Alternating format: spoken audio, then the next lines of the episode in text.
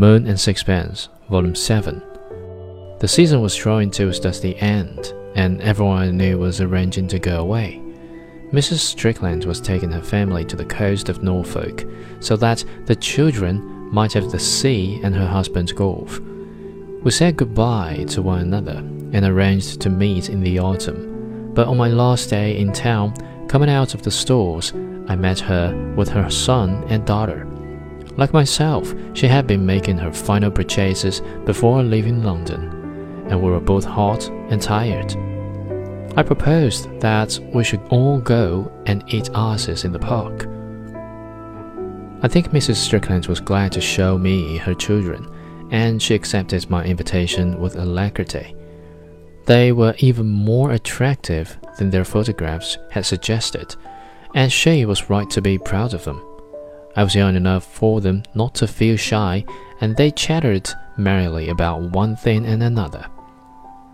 They were extraordinarily nice, healthy young children. It was very agreeable under the trees. When in an hour they crowded into a cab to go home, I strolled idly to my club. I was perhaps a little lonely, and it was with a touch of envy that I thought of the pleasant family life of which I had had a glimpse. They seemed devoted to one another. They had little private jokes of their own which, unintelligible to the outsider, amused them enormously. Perhaps Charles Strickland was dull judged by a standard that demanded, above all things, verbal scintillation.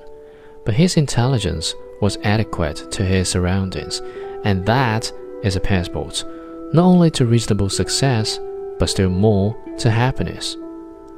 Mrs. Strickland was a charming woman, and she loved him.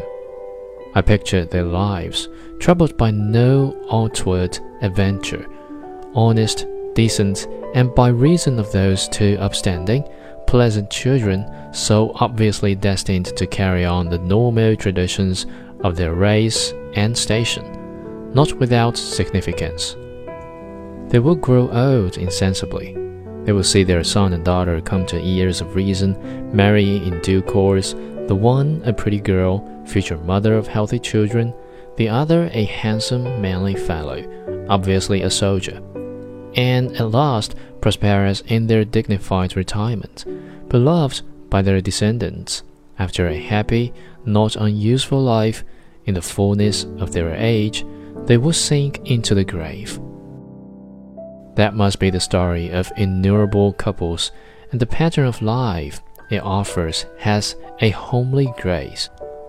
It reminds you of a pleasant rivulet, meandering smoothly through green pastures and shaded by pleasant trees, till at last it falls into the vasty sea. But the sea is so calm, so silent, so indifferent, that you are troubled suddenly by a vague uneasiness. Perhaps it is only by a kink in my nature, strong in me even in those days, that I felt in such an existence, the share of the great majority, something amiss. I recognized its social values. I saw its ordered happiness, but a fever in my blood asked it for a wider course. There seemed to me something alarming in such easy delights. and my heart was a desire to live more dangerously. I was not unprepared for jagged rocks and the treacherous shells if I could only have change, change and the excitement of the unforeseen.